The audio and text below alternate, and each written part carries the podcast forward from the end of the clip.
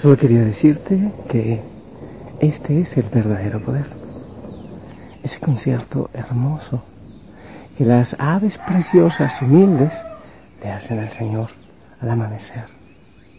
No como el brillo que buscamos nosotros muchas veces.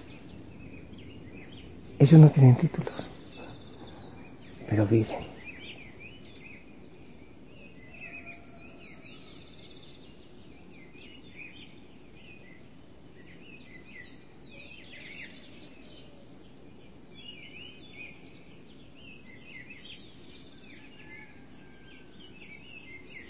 Es probable Santiago y Juan, que querían los primeros puestos, no escuchaban mucho las aves, es probable.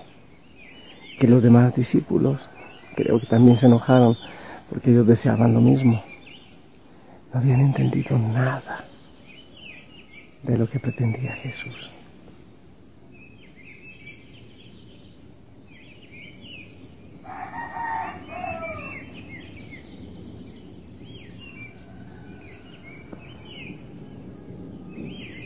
Que sea esa la alabanza que tú y yo le tributamos hoy al Todopoderoso, al que sí tiene el poder.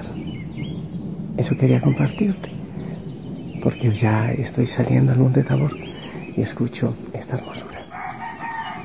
Que Dios te bendiga. Hermoso día.